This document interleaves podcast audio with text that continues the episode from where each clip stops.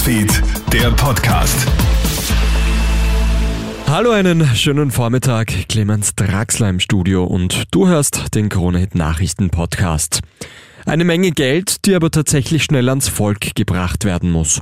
So beurteilen Wirtschaftsexpertinnen und Experten das große Entlastungspaket der Regierung. Auf lange Sicht nimmt die Politik hier 28 Milliarden Euro in die Hand. Sechs davon sollen noch heuer schlagend werden. Vor allem durch Einmalzahlungen wie den Klimabonus, den Antiteuerungsbonus und die extra Familienbeihilfe.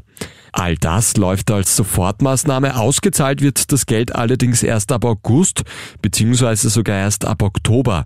Und das ist nicht ideal, sagt Kurier-Wirtschaftsexperte Robert Kledorfer. Ich hoffe, man macht es nicht so wie bei diesem Energieguckschein, wo die Guckschrift dann erst nächstes Jahr kommt. Das, das ist wirklich ein Punkt, der zu Recht angeprangert wurde. Man muss hier schauen, dass ein bisschen aufs Tempo gedrückt wird, weil eine Inflationsrate von 8% ist wahnsinnig hoch und wenn die Entlastungen erst im Laufe des Jahres oder überhaupt erst nächstes Jahr schlagend werden, dann kommt das zu spät. Das Radfahren gegen die Einbahn wird jetzt doch nicht generell erlaubt. Das hat Umwelt- und Verkehrsministerin Leonore Gewessler ja kürzlich angekündigt. Die Stadt Wien aber hat sich etwa gegen das Vorhaben ausgesprochen, weil dadurch Kosten in Millionenhöhe anfallen würden. Außerdem sind in der Bundeshauptstadt bereits 42 Prozent der Straßen dafür ausgelegt, gegen die Einbahn Rad zu fahren. Was künftig aber trotzdem neu umgesetzt wird, Radfahrer dürfen bei Rot und grüner Zusatztafel rechts abbiegen. Wie rückschrittlich einige Länder sein können, zeigt jetzt Disneys neuer Film Lightyear. Weil sich in dem Animationsfilm zwei weibliche Charaktere küssen, verbieten mehr als ein Dutzend Länder den Film in den Kinos, darunter die Vereinigten Arabischen Emirate, Ägypten, Saudi-Arabien.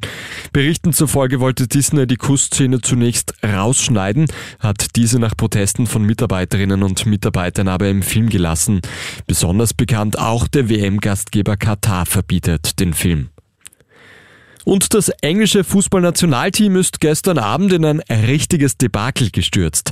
Das Mutterland des Fußballs verliert daheim mit 0 zu 4 gegen das kleine Ungarn.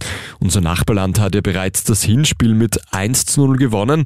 Damit führt Ungarn sensationell die Gruppe mit sieben Punkten vor Deutschland und Italien an. Der EM-Finalist England liegt mit gerade einmal zwei Zählern am Tabellenende. Das war's auch schon mit dem Update für heute Vormittag. Ein weiteres gibt's dann wieder am Abend. Einen schönen Tag noch.